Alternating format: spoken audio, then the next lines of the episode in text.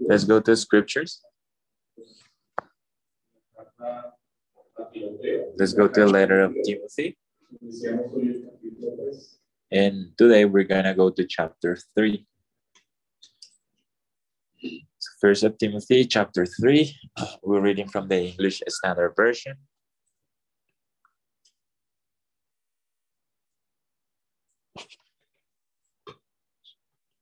If we're already there, let's read the word.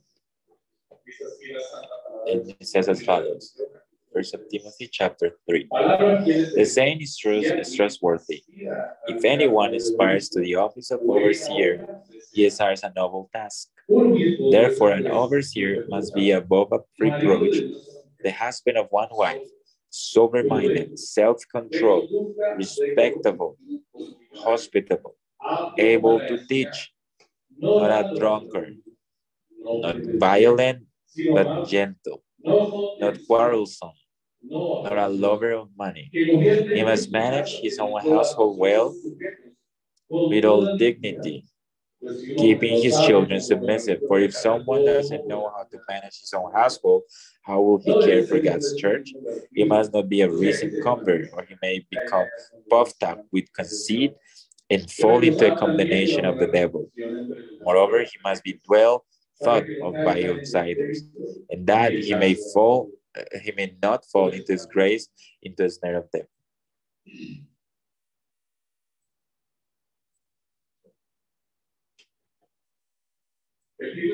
So the title that I put to the sermon today is ruling is modeling Christ.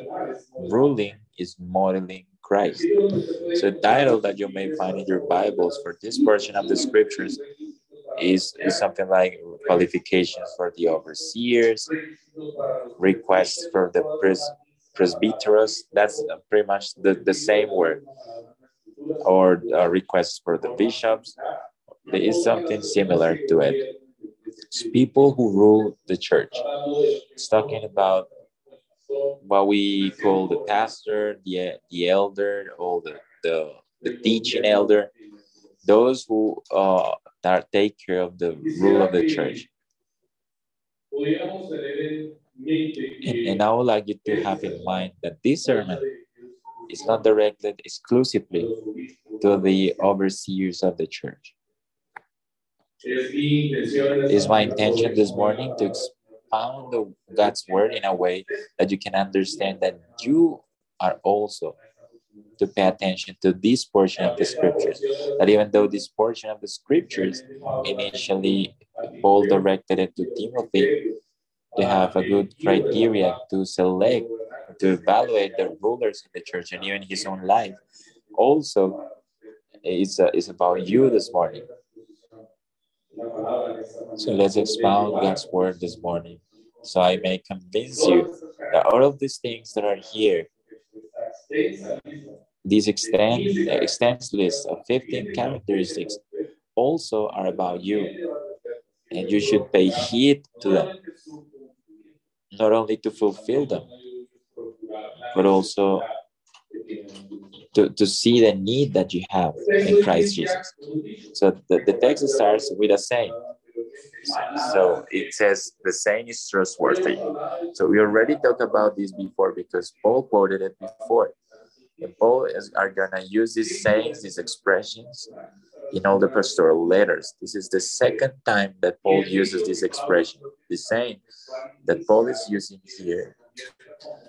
He wants to turn this into something common, something that people could understand. Is if anyone aspires to the office, the office of overseer, he desires a double tax. That is something that he wanted to become a saying with among us. If someone aspires to the office of overseer, he desires a double tax. It's a, it's a good task. So this is the second saying that Paul is using in the letter to Timothy, and he has a this is a, a complex message to understand because when you look at it from a historical perspective, you, will see it's very complex, so we can understand it today. So the question that you may ask is why Paul wanted to encourage uh, people to take ownership of the leadership of the church. If we look a few verses before, Paul was encouraging Timothy to take care of those who were leaders in the church, who became uh, teachers of the law, but they were distorting the teaching. So the instruction that Paul gave to Timothy before is, hey, watch out with these people. They became teachers. They want to teach the law, but they don't understand the law. And that's what we should ask ourselves. Why Paul wants to encourage the leadership within the church in telling us that that is a, a desired thing, when in reality, the leaders that were within the church were twisting God's word. They were they got straight from, from God's word. Remember that these leaders were teaching strange or weird doctrines. They preferred the myths and the fables to the good conscience and, and the, the, the good word. That's what Paul said in chapter one. So these people had the title of teachers of the law, and they wanted to become teachers because they wanted to have the title, right? But Paul said, But you don't even understand what you say, you don't understand things, and you make categorical uh, affirmations. We already went through it, right? So Paul is telling me, Hey, you know, we, we even got to a point where we have to take you out of the church you know, he disciplined uh, Alejandro and, and, the other guy who was with Alejandro, because they abandoned the faith and the good conscience. You remember that? And they prefer to, to walk their own ways. So if we take a look at the current situation in the church and in the world in general, we're not going to find something different. We should ask ourselves, why should we encourage the leadership within the church when everybody wants to be a leader today? Everybody wants to rule. Everybody wants to direct. Nobody wants to be an employee. Everybody wants to be the owner of their own time and, and the owners of their own destiny. We find those uh, phrases outside the church coming from big leaders in politics, in finances, in churches that encourage us to pursue that desire to be a leader, to rule. But nobody wants to serve. In the church is is no different. Everybody wants to speak. Everybody wants to comment. Some churches even they promote uh, the leadership granting uh, false names, those false titles. They pretend through these titles to give authority to people so they can through their through their own opinions can dominate or rule upon other people's lives when they say the lord says to you and they give prophecies that are they're not coming from god that are, are their own opinions but they're, they're, they're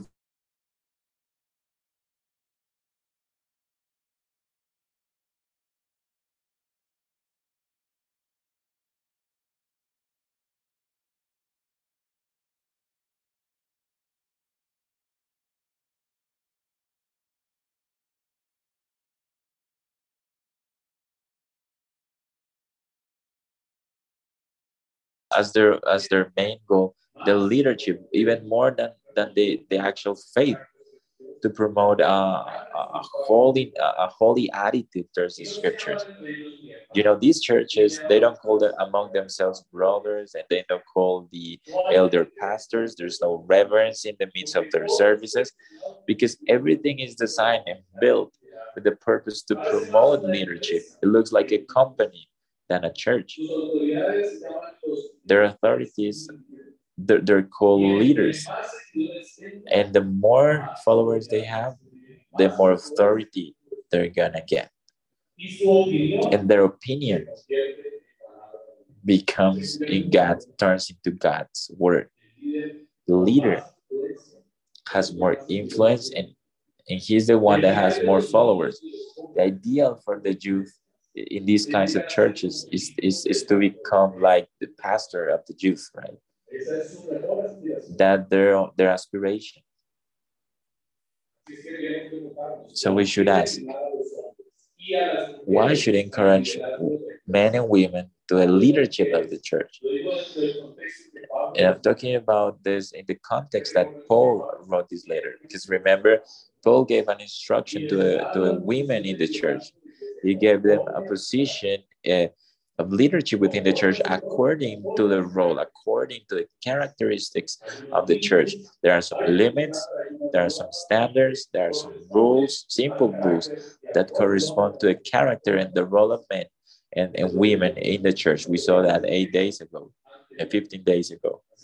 That was the previous text. So here, we're not talking only about promoting the leadership of men, but also the leadership of women, because women were called to have leadership also uh, within a context, right? And we could keep on reading the letter. We'll find later that within the characteristics that are described for the deacons, there are some characteristics for women as well for their service in the church. So we need to understand each thing within its context and then ask ourselves why Paul is encouraging the leadership in the church when we find all these problems. And even today, things have, haven't changed.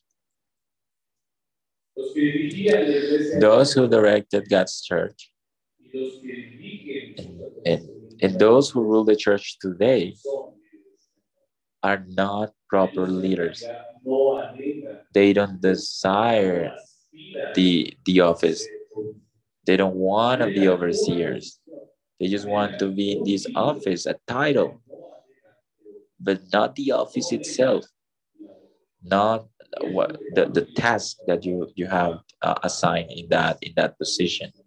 And that's what Paul wants to talk about here. My brothers, the world is lacking of true leadership. We don't have fathers in our families. They only have men who want to become children. Men and father, they've abandoned their duties. If they're present, they're they're absent. They're they're just like nothing, right? They're only in front of their TVs. They don't take actions. They don't take decisions in their families. Any decision that that is on top of them is only about taking care of themselves. For example, the economy in the, in the house is, is just taken by the women, and they don't they only comment when when it affects them. We don't have authorities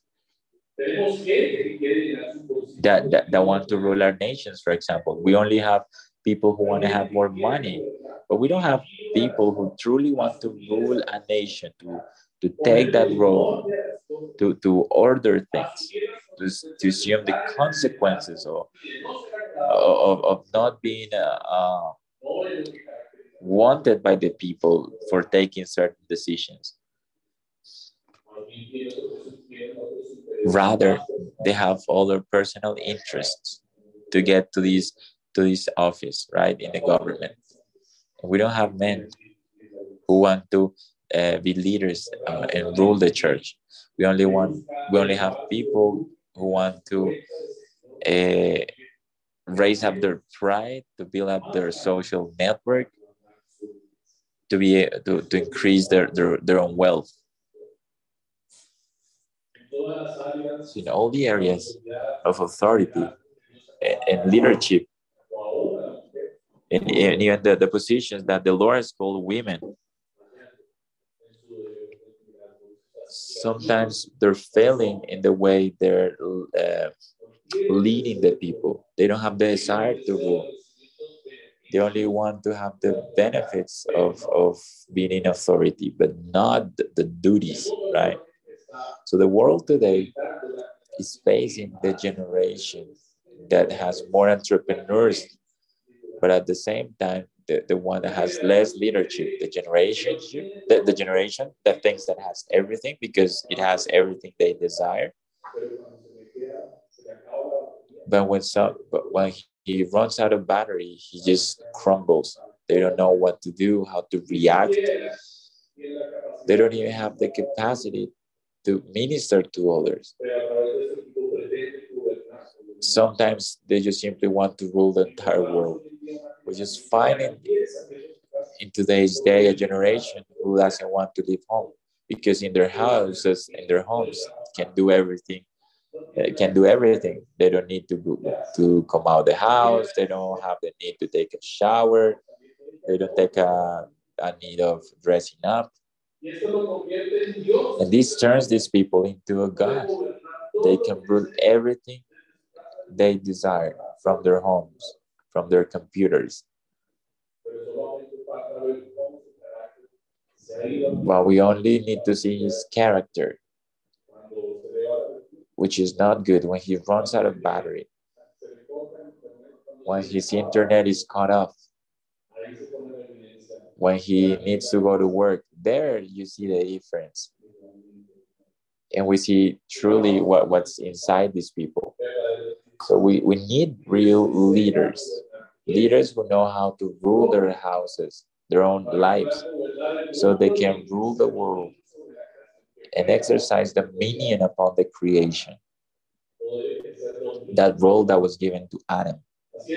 So let's see what we should expect from a true overseer. So when we see it, we can follow him and we may have the capacity to take care of him so he hasn't fallen in, in, condemnation. So he hasn't stumbled or deviated from, from God's word. So let's take a look at his profile of a person uh, who's looking for the, the, the, the, the office. So we need then this message, and this message is for all of us. This profile of leadership is not only for those who want to be overseers in the church. This, this profile as an overseer is for all of us because all of us are called to model Christ. So let's learn first what is it that the, the, the Lord demands from, from, from his church. Here it says that we are all his people. We were people who were bought and purchased by God, a holy nation. And who, who's who's these people?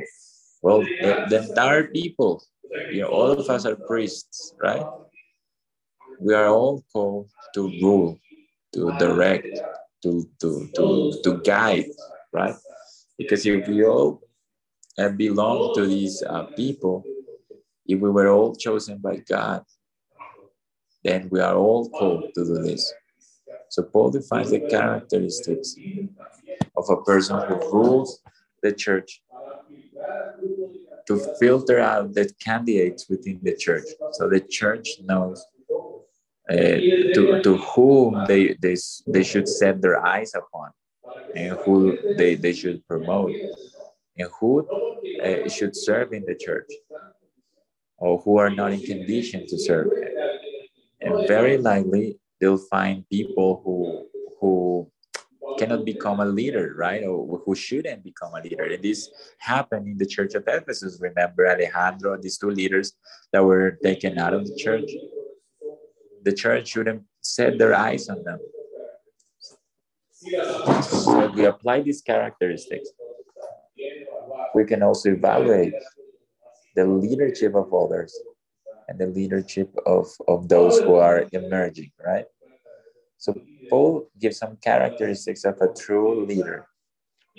And he uses 15 characteristics in total in this text. From verse 1 to verse 7, we'll see 15 characteristics that the overseers should have, or the deacon, or the elder, the pastor, the bishop. From these 15 characteristics, we can do five points. Which are those five points? We can find moral characteristics. We, those are the, the ones that we'll see most often. Paul will be talking about, about the moral character. Here we'll find abilities, skills, and from this we will only find one, one attitude, which is about teaching. We'll find reputation, because Paul wants the, the elder to have certain reputation and in two different areas reputation in his own family and reputation from those who are outside the church. And, and, and lastly, we'll find uh, two more Paul refers here also to maturity, the maturity of the of the bishop. He shouldn't be a new convert, not to jump or or spend very few time in the congregation. And then lastly, talking about the the the desire, then that's actually the first request that comes from Paul. They need to have the desire, a deep desire in, in their hearts to serve the Lord. So if someone uh, aspires the office of the overseer, he desires a noble task. So today we'll focus on the first two characteristics, which is the first group that Paul mentions here. And if you look at the text, we'll see that the verses from 1 to 7 has some division in, in verse 3. It's like something moves here, right? Because that's the first portion of, of what Paul wants to address. Today, we'll only talk about verse 1 to 3, where Paul talks about two main topics the, the, the character and, and that desire that you want to become to. What is the vocation here? Is to is to struggle so much to get something. That's the word that is translated here. Is to make a great effort to get to get something. So aspiring here is not like something that you see from afar and then you fantasize on it. The word as, aspiring here is, is it indicates a profound effort to get to, to achieve something, a great commitment, a great plan or a project to achieve something, the goal. And this is what we call vocation something that is within our hearts. It's a desire that doesn't come only from our heart, but also from the transformation that God makes in our own lives. It's a desire that even despite of the circumstances, the problems, the conflicts that that that we should face to pursue that, we don't we don't really care, right? So it's very important that we remember this.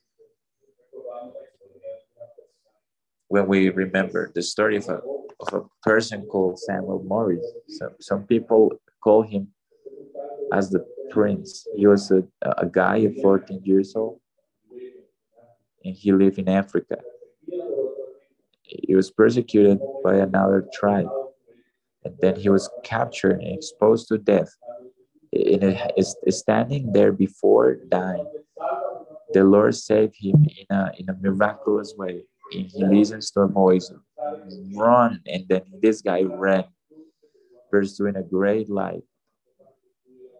And then and then he literally hide this person from the tribe who wanted to kill him. And then this guy find another person. He met a church. And he listened to God's word was being expounded before him. And then he talks about his own testimony. and he says that voice that i heard when i was in, in, before before to die i heard the same voice that i heard in the scriptures and from that very day he spent his very short life to serve the lord in a way that he ran out of resources and nobody within that mission could teach him anymore and then he said who, who can teach me here a little bit more and then they said, no, the, the only leader that we have in New York. And then, you know, he went to New York. He didn't even know where, where he was going to. He didn't have the resources together. He didn't even have uh, clothing, right? But, but he went to New York and he found this leader. And he went to a university. He was receiving the university. He studied in the university. And what's cool about this is that he left the university to go back to his own land. But then he, he ended up being an evangelist from Africa in the United States. And through his testimony, through his, the preaching of the word, he made a lot of converts to church. in his biography, he says that the first day that he arrived to the university, 20 people in that university shared his testimony and turned and repented from their sins. And, and the and the uh, dean of the university didn't know what to do. And he didn't know if he had resources or not to pay for his university. He had a desire in his heart. Samuel Morris died when he was 20.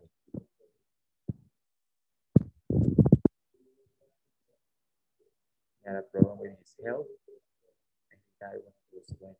But he had a great conviction in his heart. He had died frustrated, thinking that he was not going to be able to come back to his own country to preach. He died knowing that uh, God accomplished his will with his life. And he also knew that through that uh, thing that happened to him, he moved a lot of people to go back to his own country to preach the gospel. So this is the, the, the, the profound desire, the deep desire that Paul is talking about here. It's a desire to serve the Lord with all of our might. And then Paul mentions the, the character of the overseer. That's where he'll extend the most. He describes 12 characteristics or elements about the character of the overseer, which is what Paul will try to take care of, which is the most important. When you evaluate your own lives and the leadership that God has given to us, the thing that we should evaluate. And here he starts talking about the character, the moral. The word of God says, the overseer must be above reproach, the husband of one wife, sober minded, self controlled, respectable, hospitable, able to teach, not a drunkard, not violent but gentle, not quarrelsome, not a lover of money. 12 characteristics about our character.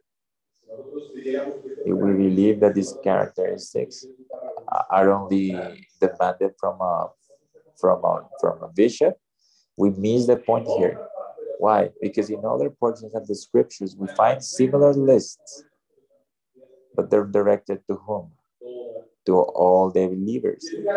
So Galatians 5 says, and I'm sure that you know it by heart, it talks about the fruit of the Spirit love, joy, peace, patience, benignity, goodness, fidelity, and self control.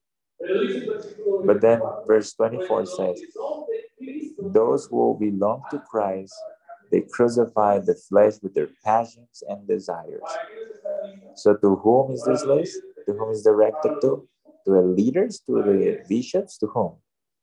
To all the believers for those who belong to Christ Jesus. So our brother Angelo read from Ephesians chapter 5.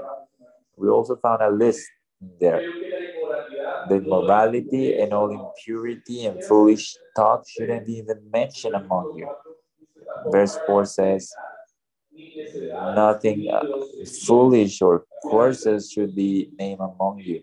And then it says that not an immoral or a lover of money or idolater has inheritance in the kingdom of God. So Ephesians in chapter 4 says, I beg you that you may live in a worthy manner, the vocation that you've been called to. Who, who, Paul is referring to? To the leaders of the church? To whom Paul is, is directing himself here? The leaders? To all the church.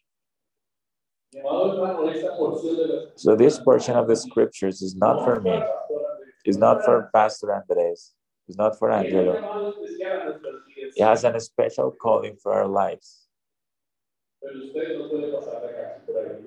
But you cannot simply ignore this portion of the scripture. and says, well, now this is not for me, and turn your back to it. No.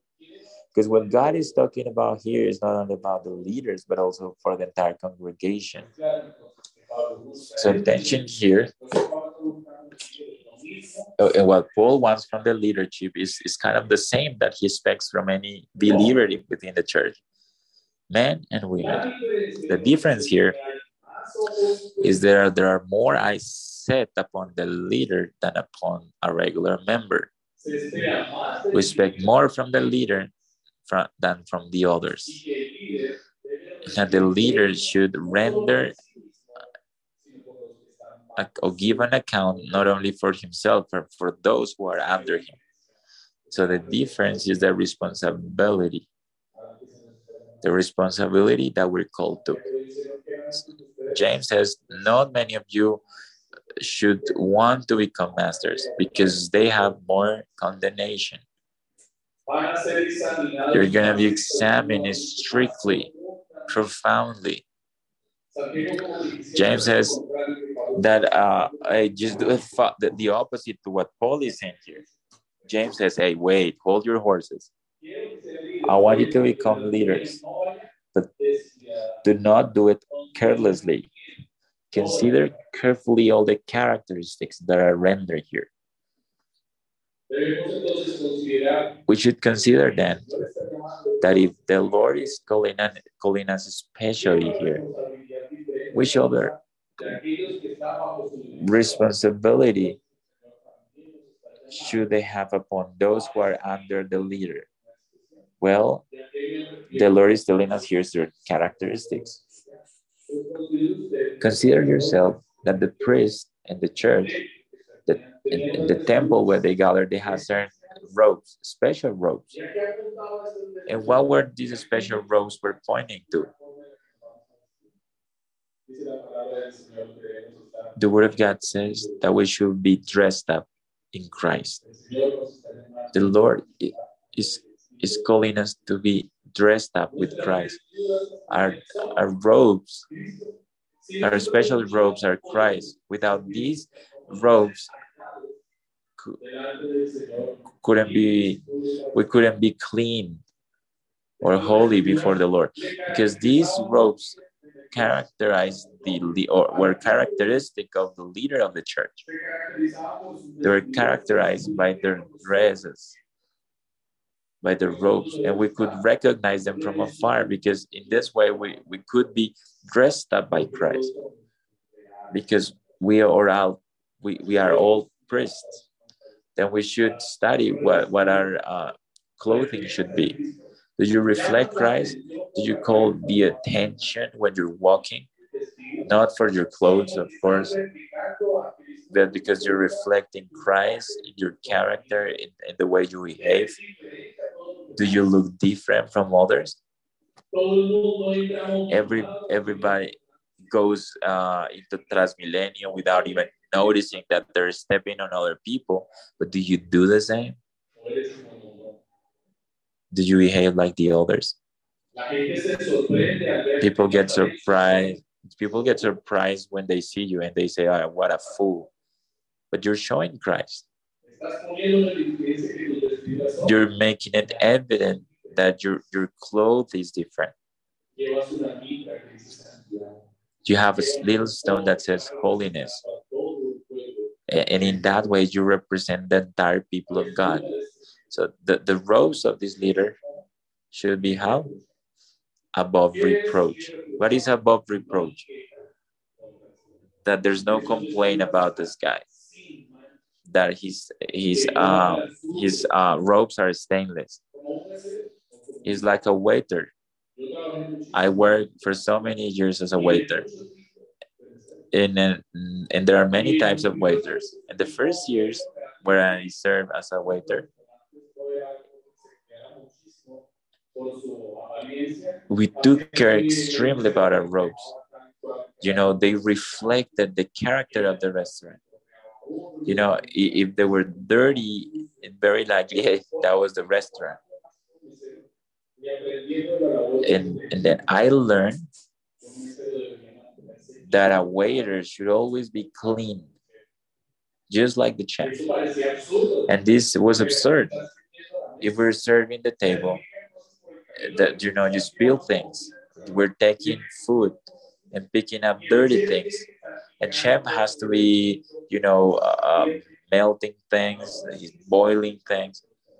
But you know, both should behave in such a way that their their their, their clothes are, are clean. And this is acquired with practice, with experience, with knowledge. So what Paul is pointing to here is so we can practice the, the means of grace. To put into practice all these elements that he's mentioning here. later, Paul says that another characteristic that the leader should have is being a husband of one wife. It doesn't mean that, that he only married once. He, doesn't say here how he only, he only married once, but he says that is someone who has not abandoned the covenant, or that he's not tainted his house, his home. He's not an, an adulterer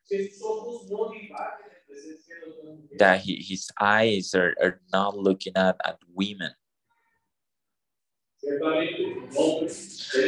Certainly a man that, that was married and he was, uh, and then he remarried. He's, he's not, um, he, he's able to, to be part of, of the office you know if something for example if your if your husband or wife left the covenant well you're, you're still able to be part of, of the office what paul is saying here is that you should be a husband of only one wife he refers to two things to his character to the covenant that you made that he an adulterer and that he's not a polygamist.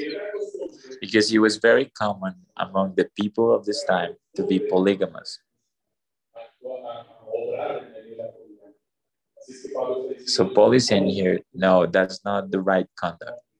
That's not the right behavior. But Paul is saying here, as the Lord said, is, is that we, we shouldn't have adultery in our hearts. Our, our, our hearts should be only for our wives, not for a different girl. We should learn to to to deal uh, with our with our wives differently with respect to other girls in a way that the others can identify that she's his wife and not to generate confusion. When you say well i don't know who's uh, who's the women's pastor or who's the uh, pastor's wife because of the way the pastor treats other other girls or women. You know, a pastor or the, the overseer should treat differently his wife, just the same way Christ treats his church. He treats his people differently. So Paul then says that you should be sober minded.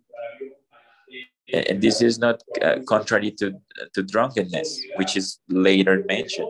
Sober minded is, is someone who's not uh, uh, a shiny guy, right?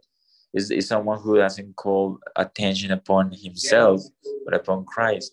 Being sober minded is that he directs the attention not upon himself, but upon Christ.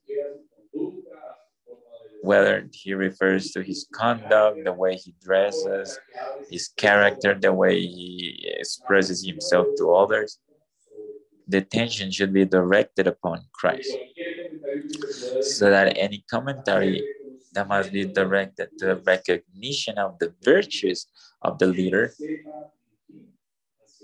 should be directed to Christ, his work.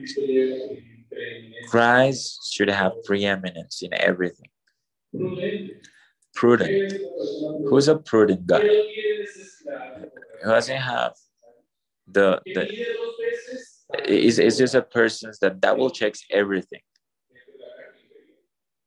You know, he measures twice. Be prudent. Do not hurry up. No, yeah, yeah, yeah. you know, just double check everything. That's being prudent. It's understanding that we're exposed to sin, that we can wrong, that we can do wrong. Double check. Let's ask others. Let's let's ask for guidance. No, I'm sure that this is the way. Well, be prudent. You know, you're not gonna lose anything. You'll gain a lot of things if you're prudent. It will be very good if you practice it. Because he who's pride, the Lord look at him from afar. But the humble, you know what the scripture says about it. So being prudent is is is that person that knows that if you hurry things up, you may do wrong things. And, and the character of the leader of the church is someone who, who's gonna teach, and therefore he needs to listen carefully. He needs to be careful the way he speaks and to speak only what's necessary. Our tongue should be refrained. We shouldn't go beyond what's necessary so we don't sin.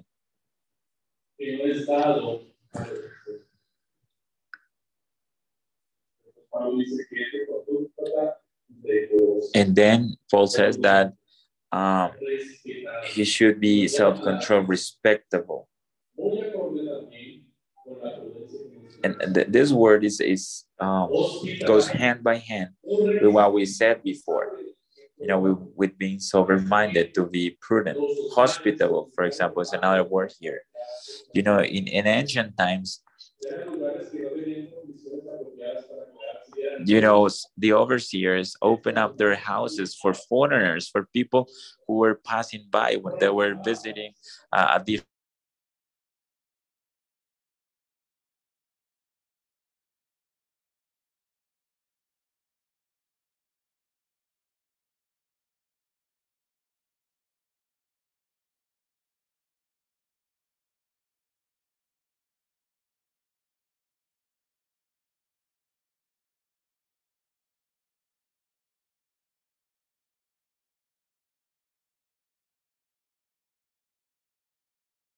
to serve others.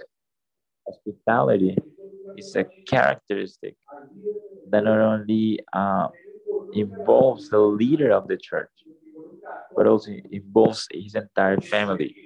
So the leader, the authority, should be able to teach his family to be hospitable, to teach his kids to be hospitable, to teach his wife to be hospitable. Is a duty is a duty of the leader. So he can guide the people who's under his direction. So now he's mentioned here able to teach. And as we mentioned before, that's the only attitude that is different from the moral skills or the moral uh, characteristics that we should have. But you know, sometimes we consider this uh, the, the, the, the, the opposite way God considers it. You know, here he talks about first the moral characteristics, and then he says he should be able to teach. And sometimes we consider it otherwise. So we consider his ability to teach first, and we just ignore his moral characteristics. But you know, here is that's not what God says here. And don't get me wrong, I'm not saying well he behaves really well, but he doesn't know how to teach. No, that's that's not what God is saying here.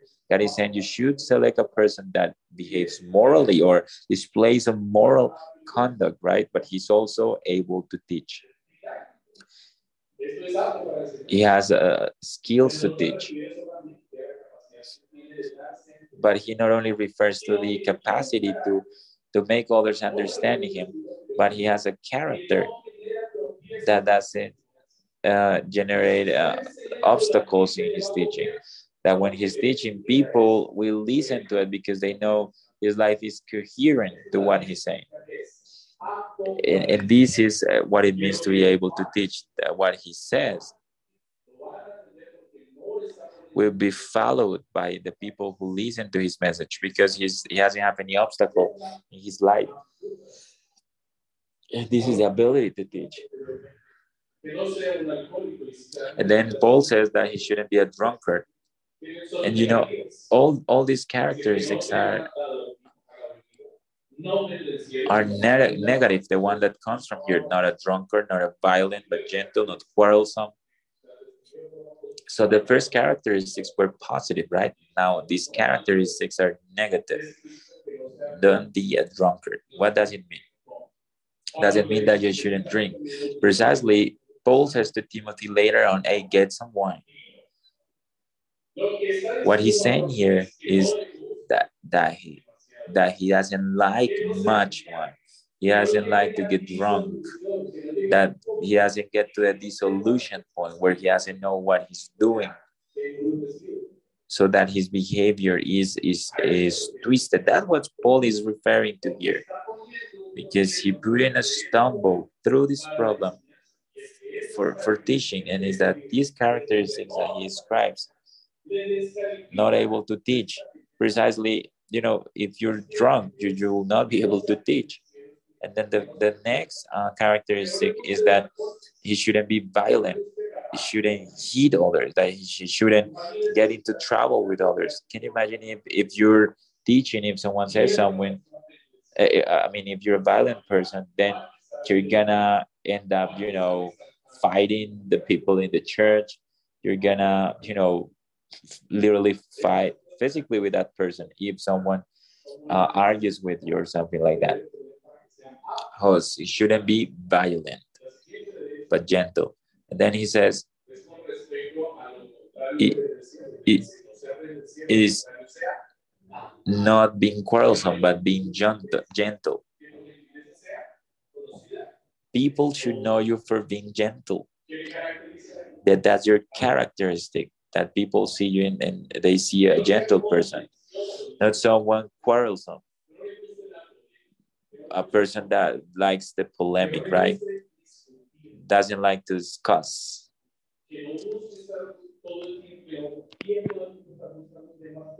Who always wants uh, to talk about these polemic uh, topics uh, among the church. James says in chapter 3 that the seed, that the fruit uh, the, or the yield is, is righteousness is seated in peace. So we cannot take the message of gospel if it's not through peace. The message of peace is, is seated with peace, not quarrelsome. The overseer should be characterized for not for not loving money.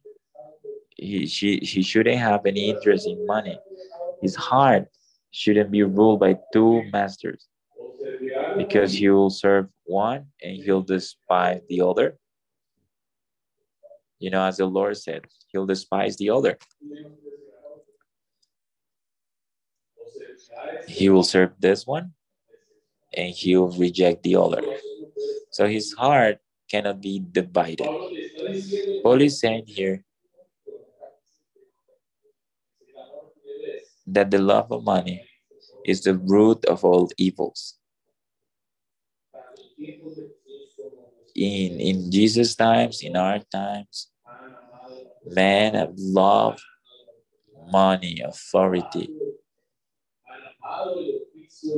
The office of being overseer for the benefits that you may enjoy, but they have not loved the office for the service that it represents. So people who ignore these characteristics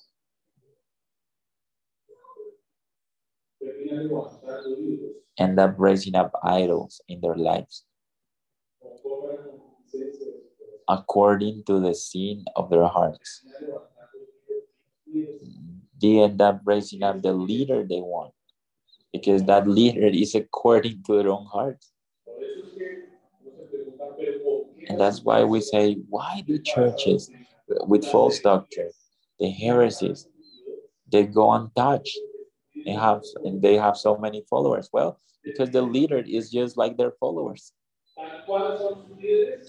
Just as their followers are, their people in the church are.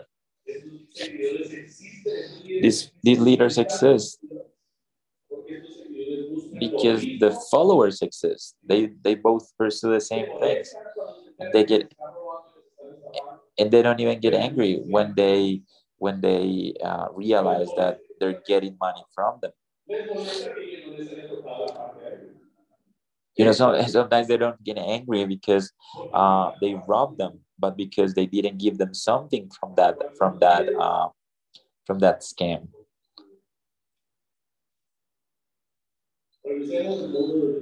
So let's take a look at the world today. It is a world that is ruled by influencers with thousands of followers. And, what do they do? And let me use this word that defines very well the situation. What do they do? Stupidity, foolishness.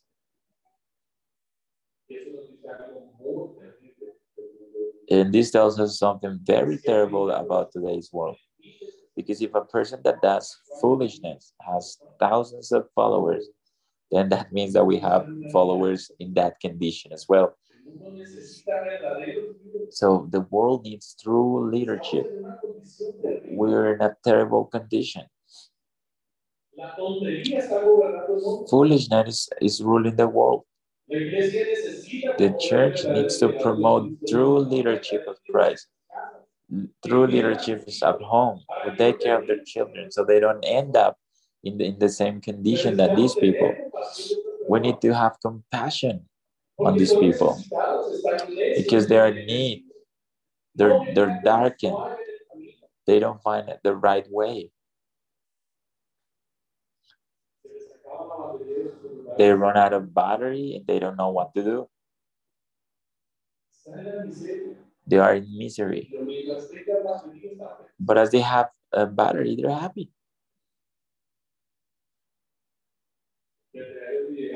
True leadership then is being like Christ, who had compassion on us.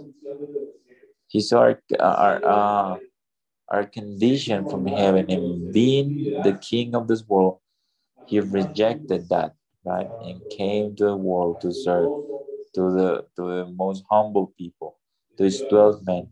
He gave them the position of leadership. And this is what we call from the scripture as the basis of the gospel. God granted the leadership to these men. If God wanted this with these men,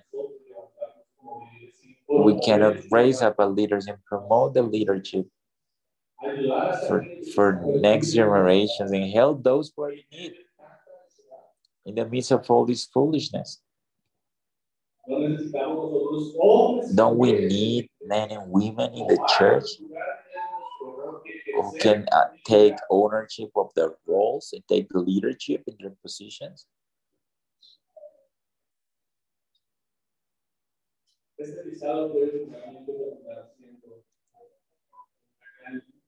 That list may, may end up being a huge list.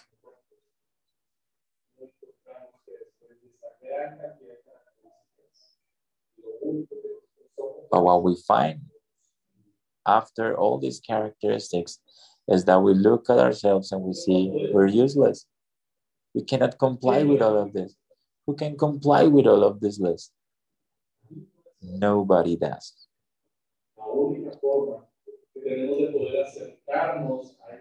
The only way we can approach this list is the first word that Paul desires if someone desires to be an overseer, someone who desires.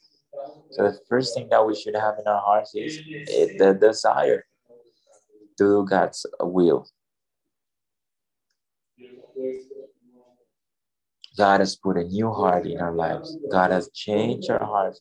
And He's given us a new heart, a heart of flesh, who loves, who desires the Lord in a way that he pursues the Lord continuously. That's what your heart should be. If the Lord has changed your heart, that's how your heart should look like. Look at your heart, check your heart, recognize that you need a new heart to follow these characteristics and to serve the Lord. We thank Christ because in Christ we don't need the fulfillment of all these things. The word says that because of, through Christ we were justified, we were dressed up with Christ. We we have His robes. Our, our robes were clean, We were cleansed through God's word. The Lord says that the only thing we, we have to do is to do is what is to wash our feet because of uh, of our walking, our journey. We should take care uh, of our robes just the same way that the waiter takes care of their own clothes. We should take care of our feet the same way, our walking on this earth, on this world. And that's what the Lord, and, and that's why the Lord is giving us something very important the practice, the means of grace. Finally, all of this is about the means of grace. The Lord is called us to practice the means of grace. It's the resource that the Lord has given us to be perfected for, for all these characteristics, to aspire to fulfill with all these requests. What are the means of grace? We have the church, the congregation. It's indispensable uh, to have a place where we gather, where we're going to be exhorted, ex- promoted, uh, where uh, hospitality will be taught. We have the sacraments, and through them, our soul will be fed in a spiritual in a spiritual way. Remember this that the sacraments call us to comply with, with a commitment in the Church of God. And I don't approach the sacraments if I'm not part of, the, of, of Christ's body. And we have the Word of God, who is a lamp for our paths, for our ways. It shows us the right way. And we also have prayer, through which we can leave all, all, all of our anxiety before the Lord. And He will listen to us and He will supply according to His uh, abundance. My brothers, we're all called to serve the Lord. I want to finish this passage. First of Samuel, chapter 16.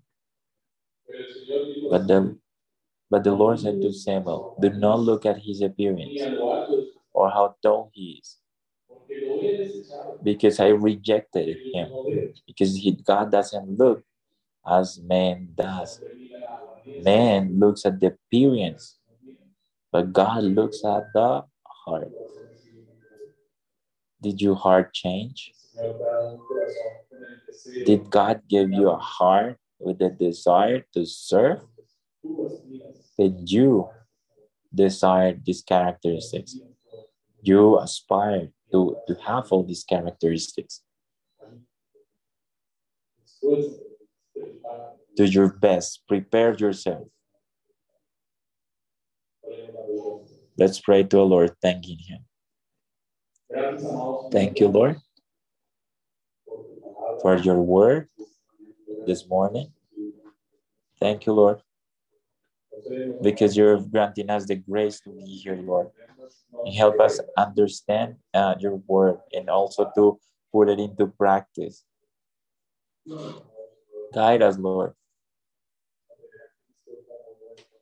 to have Christ as a, as a role model, to be Christ our, our role model. So all the leaders in the church may want to follow Christ so they can model Christ. Help us, Lord, to, to, to follow Christ. So we, they can see in our lives, publicly and privately, in our families, our brothers, our wives, well, our wife. Grant us, Lord, repentance, grace to recognize our sins, our wickedness, and our weakness.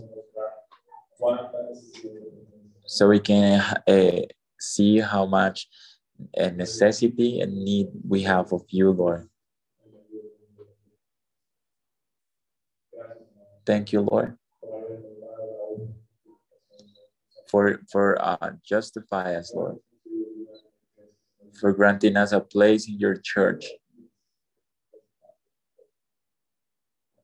Amen.